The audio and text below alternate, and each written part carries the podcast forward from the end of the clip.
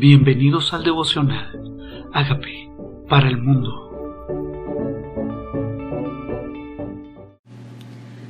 Esdras 4. Los adversarios detienen la obra.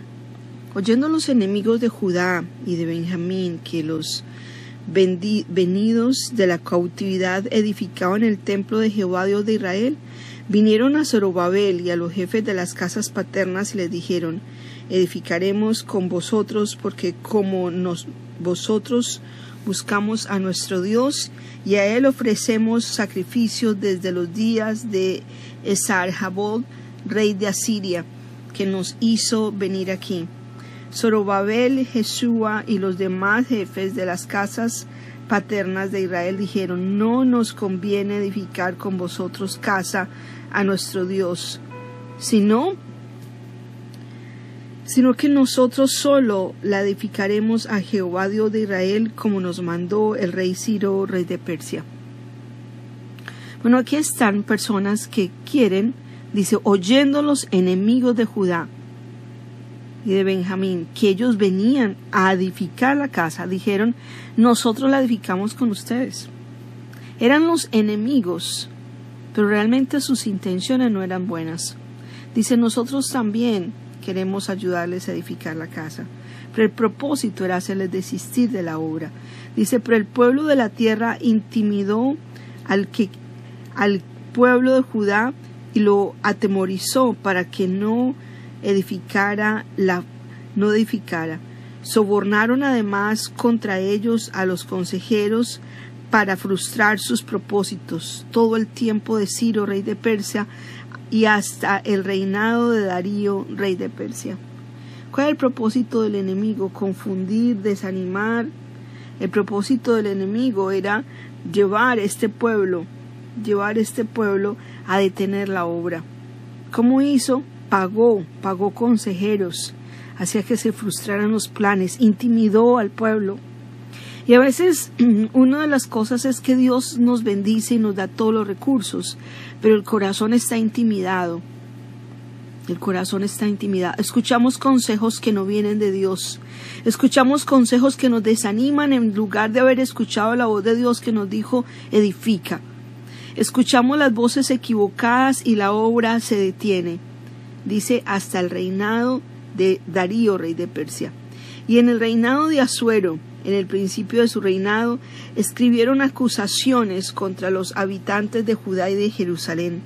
También en los días de Artajerjes escribieron Bilslan, Mitridates, Tabel y los demás compañeros suyos a Artajerjes, rey de Persia, y la escritura y el lenguaje de la carta eran en arameo.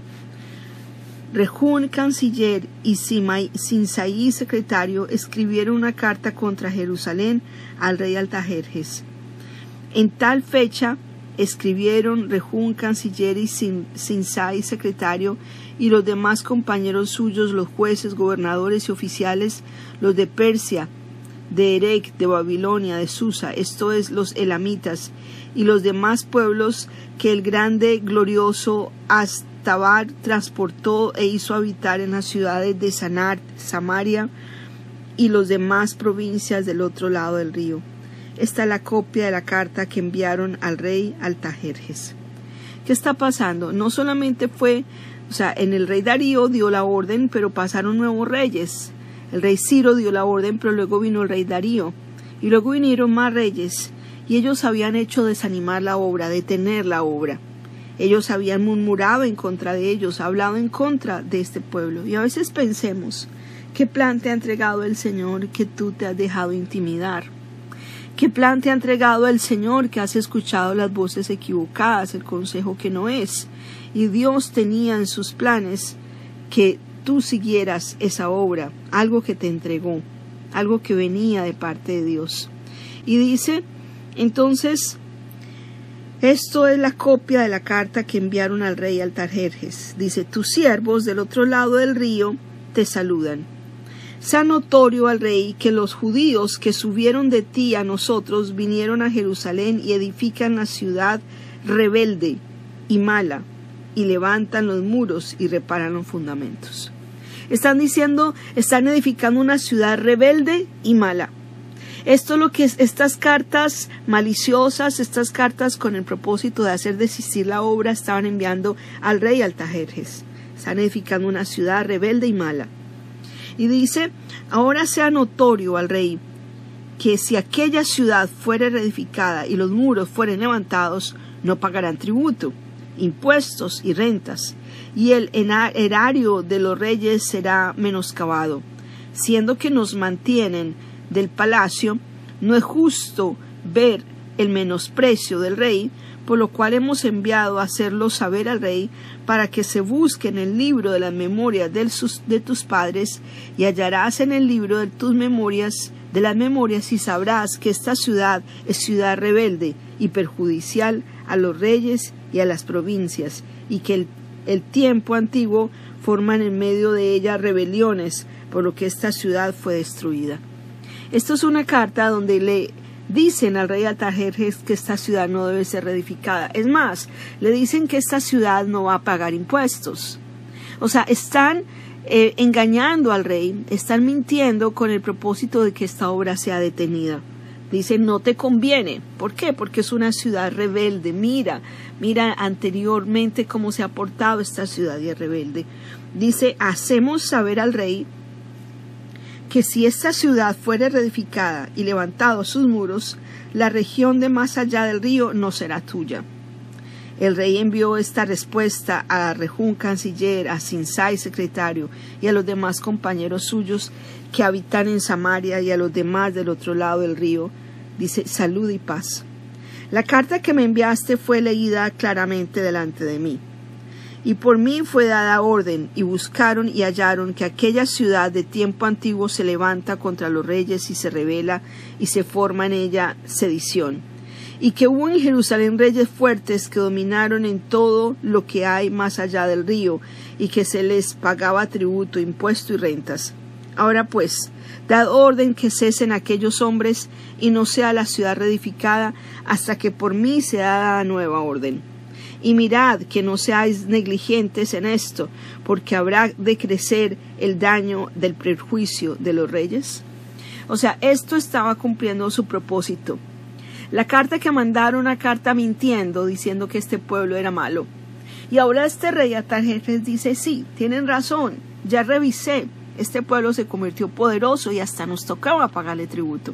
Detengan esa obra. Y a veces lo que se dice de ti o de mí no es bueno. A veces hemos, nos hemos dado cuenta que el engañador, que es el diablo, engaña, que crea división, que crea contienda, que crea rumores. Es el padre de mentira y promueve y, y motiva a las personas a detener la obra.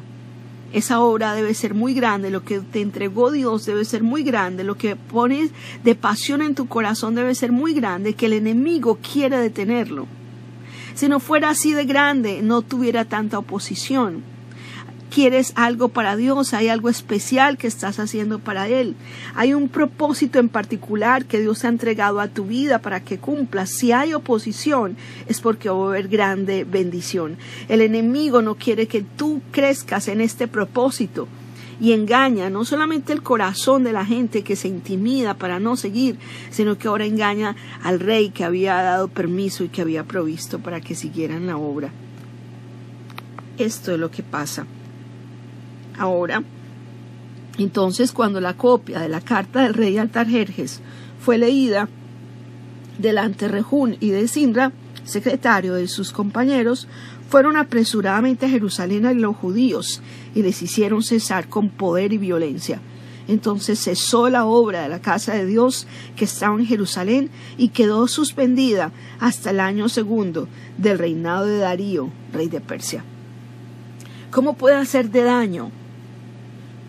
¿Cómo puede ser de nocivo, de dañino, una mentira? ¿Cómo puede ser de grave que escuchemos las voces equivocadas? Que tengamos los consejeros que no son, pero a veces la astucia del enemigo. La Biblia dice que los hijos de las tinieblas son más astutos en el trato con los semejantes que los hijos de la luz. Pues estos hijos de las tinieblas les hicieron vender la idea de que no le convenía porque no iban a pagar tributo. que no le convenía porque iban a ser peligrosos, que no iban a ser una ciudad buena, era una ciudad mala y rebelde. Hizo cesar la obra. Pero esto es temporal. El enemigo quiere hacer daño y a veces aparentemente pareciera que está prevaleciendo, pero nosotros sabemos el resultado final y sabemos el final de la historia y es que la luz es más poderosa que las tinieblas y que tenemos quien pelee por nosotros nuestras batallas y quien defienda nuestra causa.